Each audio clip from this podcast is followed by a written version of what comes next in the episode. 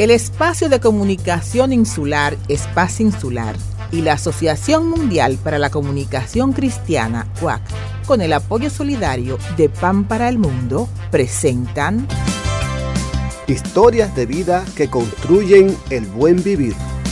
Vivencias, solidaridad, aportes desde la cultura y las experiencias que hacen a las personas constructoras del buen vivir. José Duluc o el cazador de melodías afrodominicanas. Ay,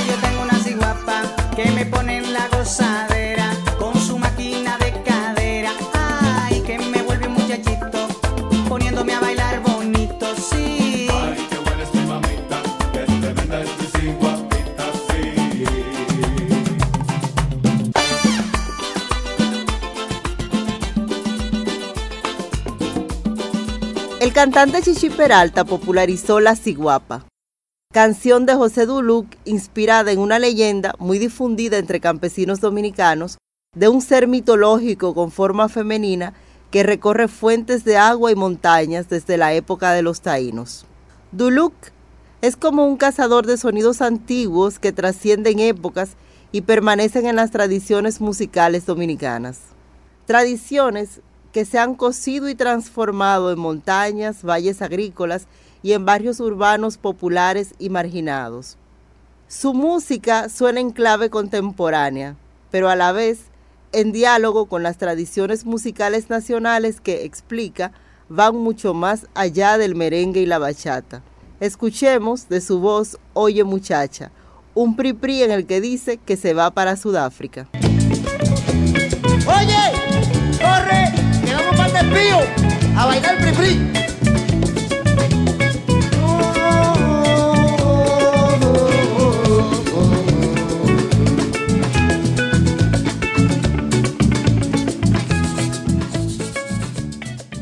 El folclorista, que ahora conversa desde su casa en la ciudad colonial de Santo Domingo, empezó a escuchar diversas músicas criollas en Suigüey, provincia ganadera y turística del este de la República Dominicana, donde creció rodeado de música y protegido por una abuela que abrazaba el catolicismo desde la religiosidad popular. Crecí viendo a los músicos en mi casa ensayando, así, mm, normal, estudié todo eso, creía que el mundo era como yo pensaba, feliz que no había problema y que todo iba a estar bien. Pero luego cuando emigré a la ciudad, las cosas cambiaron y vi que a los 13, 14 años a estudiar aquí por un asunto, vi que yo era una persona diferente en la ciudad. Me relajaban por el modo de hablar, me, era diferente, me decían feo, las muchachas de la escuela. Eh, me enteré en la UAS por primera vez que venían negros de África en condiciones de esclavos y que yo era parte de esa historia, pero yo no sabía nada de esto. O sea, mi mundo de ese momento era un mundo convencional. Pero antes de inscribirse en la Universidad Autónoma de Santo Domingo, estuvo en el Colegio La Salle de Santo Domingo. Ahí tuvo una educación de primera, que le dio herramientas para enfrentarse a la vida y profesores que fueron su inspiración. Yo adoraba a mis profesores. Yo, yo tengo un profesor que se llama, aquí le mando un saludo, o sea, a la familia, si está viva, algún día nos van a ver la historia, se llama Francisco Salazar, Paquito, en La Salle, un cubano que era una gloria. Y me decía, no, me ponía a escribir, me, me motivaba. Él, estábamos hablando en la bulla y él con una sonrisa así. Y todo el mundo, y él nos decía, cállense. Uh, uh, él se quedaba así, yo vería eso, wow, este tipo es, un ángel. Y a los cinco minutos que nadie decía al ver, él está sonriendo y dice, hola, ¿cómo están? Qué bien, queridos. Entonces ya, coño, esa otra cosa. Coño, este tipo es un desgraciado. Con esas herramientas llegó a la Universidad Autónoma de Santo Domingo a estudiar ingeniería química, carrera que nunca terminó, pero la universidad le dio el folclore y el reencuentro con sus raíces.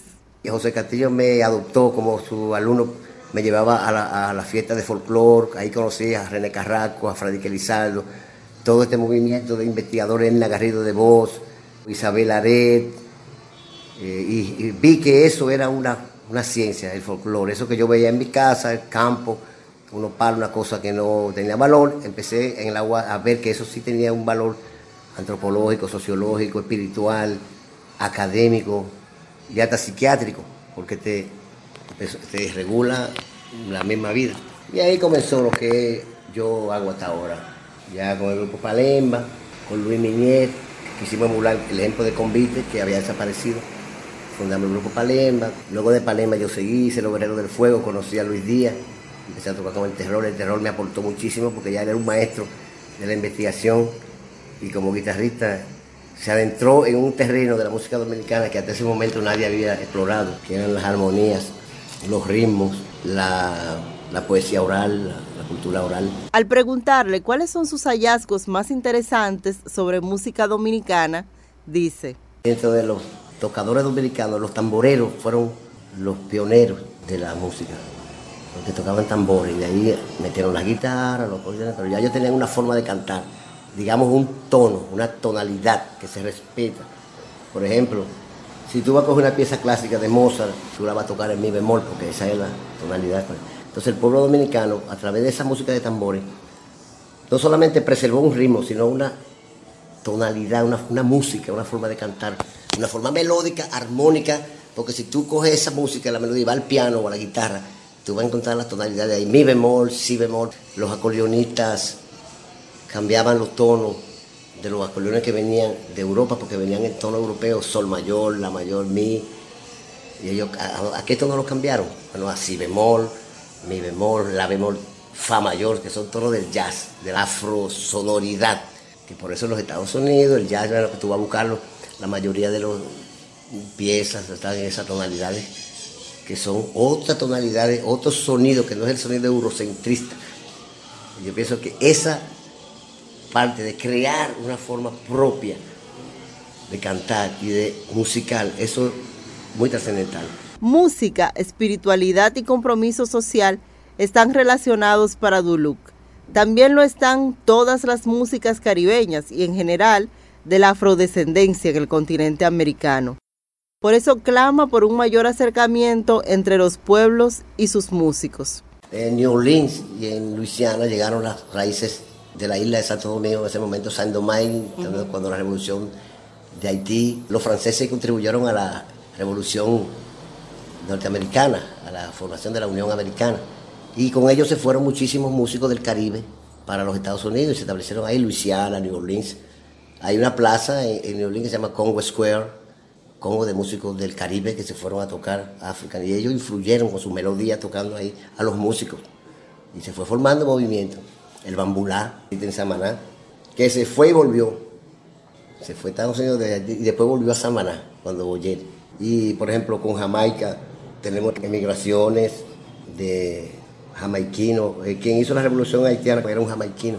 Era más fácil en el 1900 viajar a las islas en una boleta, una saqué ahora, porque ahora hay visa Para su país, reclama un modelo en el que se respete la diversidad y crear una identidad que valore todas las raíces y grupos que conforman la dominicanidad, lo africano, lo taíno, lo europeo y lo árabe que llegó de la mano de la cultura española, así como las demás migraciones que hemos tenido. con la diversidad tú puedes lograr algo creativo, único. Como decía Tony Moya, el filósofo, la polisíntesis. Si lo incluimos todo, todo va a ser mejor. Porque ese modelo no va a funcionar de exclusión, ¿me estás entendiendo? Donde te parece que vale más, no porque realmente no sea. Ya, ya. Oh,